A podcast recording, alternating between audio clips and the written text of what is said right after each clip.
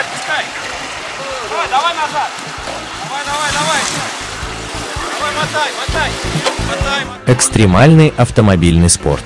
Автоклуб на Моторадио. Давай, давай, давай. Здравствуйте, дорогие друзья! На волнах моторадио передачи для любителей полноприводной жизни вне дорог оффроуд для всех. В студии ее автор и ведущий Роман Герасимов. Давайте без лишних прелюдий вернемся к прелюбопытнейшей истории моего любимого внедорожника.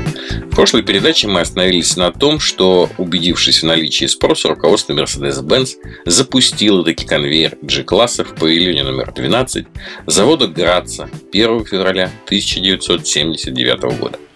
Сегодня для погружения в атмосферу я рекомендую вам повязать глаза слегка промасленной тряпкой и лечь под тарахтящий на холостых оборотах трактора «Беларусь». Готовы? Тогда вперед в прошлое. Первая презентация нашего красавца с кузовом W460 для прессы проходила в феврале 1979 года.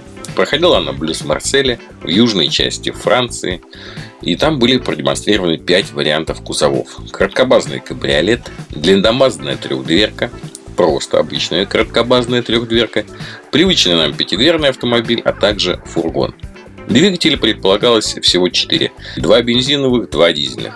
Бензиновый карбюраторный 230G мощностью 90 лошадиных сил, впрысковый 280G а, мощностью 150 лошадиных сил и два дизеля.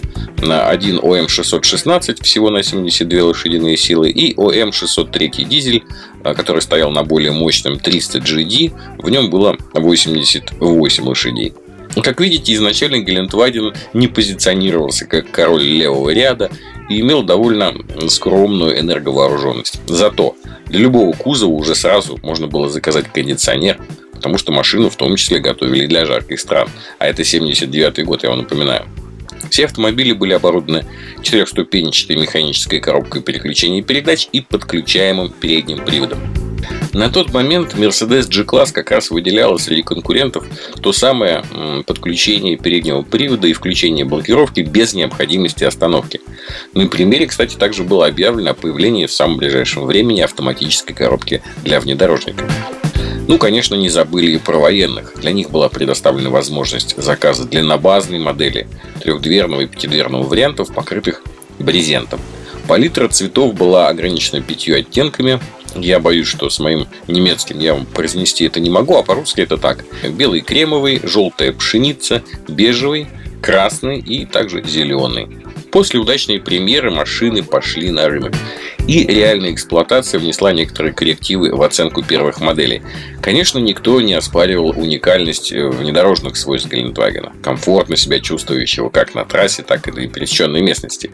Выносливость конструкции оценивать было немножко рано, хотя применяемые решения в принципе должны были обеспечить ему ну, безотказность. Это стальная рама, закрепленный кузов на ней, мосты, неразрезанные, раздаточная коробка, все это а, такая трушная внедорожная подготовка. Проблемы же выявились скорее по качеству отдельного оборудования.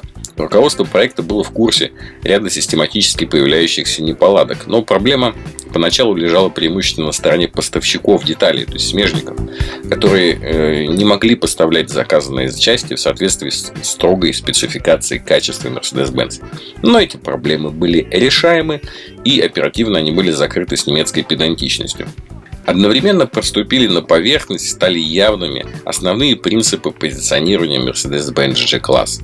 Гелендваген – это не просто надежное полноприводное транспортное средство. Это автомобиль с возможностями, которые не встречались прежде. С одной стороны, он должен был характеризоваться безотказностью и выносливостью в разных географических условиях, то есть оправдать ожидания там, лесных служб, отрастей земледелия, энергетики, военных.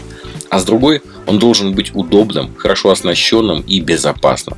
И что интересно, такой баланс удалось создать. В 1979 году производственная мощность Граца составляла 10 тысяч автомобилей в год.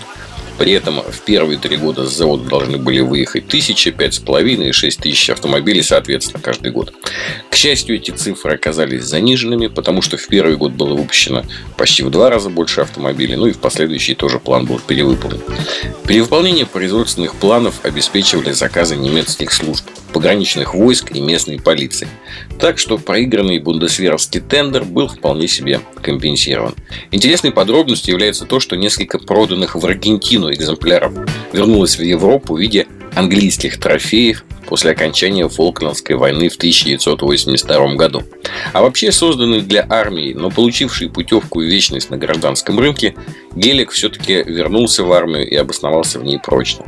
Как вы уже помните, Бундесвер сначала полностью не принимал модель. Немецкие военные предпочли Гелендвагену автомобиль попроще и подешевле Volkswagen Iltis Type 183. С конца 70-х годов именно этот простенький джип – напоминающий классический Виллис, стал главным внедорожником Бундесвера и вооруженных сил еще нескольких стран. Но в 80-е годы стало очевидно, что Гелендваген обладает гораздо большим потенциалом. Когда Бундесвер объявил очередной тендер на поставку внедорожников, призванных заместить фольксвагеновскую модель, Daimler подготовил специальную модификацию, которую назвал Wolf, и, конечно же, победил. Эта версия получила штатное крепление для винтовок, бортовая сеть была переведена на 24 вольта, как того требуют стандарты Бундесвера.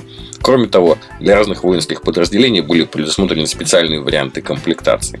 Ну, скажем так, если требовалось использование мощной радиостанции, то автомобиль уже с завода оснащался дополнительными аккумуляторами. А вообще про Вольфа у меня была отдельная большая статья, Дело в том, что я пару лет назад ездил делать обзор на эту уникальную машину к своему другу, коллекционеру, который восстановил вот такой вот Вольф. И, как я уже обещал, я как-нибудь посвящу об этом целую передачу и расскажу. Там столько всего интересного. Он вроде Гелендваген, а вроде вообще и не Гелендваген. Прям ну, много уникальных решений, о которых вам стоит узнать. Ну так вот, за все время вооруженные силы Германии закупили более 12 тысяч Гелендвагенов в 50 различных модификациях, включая санитарные машины и броневики. Армия США использует Гелендвагены в качестве быстроходной десантной машины. Они стоят на вооружении у морской пехоты у них и у разведывательных батальонов. В армии Австралии также не одна тысяча Гелендвагенов, причем много экзотических версий. Например, модификация с приводом 6 на 6. А для армии Египта ну, уже сторонняя, правда, компания произвела бронетранспортер на шасси G-класса. По данным издания Army Technology, НАТО взяла с Mercedes обещание, что немецкая фирма будет поставлять Гелендвагены для войск Альянса как минимум до 2025 года. Кроме того, Автомобили G-класса стоят на вооружении армии и спецслужб еще в 63 странах мира, включая, кстати, и Россию и КНДР. Так что с армией Гелендвагена, пусть не с первого раза, но все сложилось крайне удачно. А мы с вами будем помнить, что жизнь ему все-таки дала именно гражданская служба. Но ну, а на сегодня у меня все. Вы слушали передачу «Оффроуд для всех» на волнах Мото Радио Онлайн. И с вами был ее автор и ведущий Роман Герасимов. До новых встреч в эфире. А, вы это, уже такой грязный, смотри, весь мокрый. Практики без здоровья. Автоклуб на Моторадио.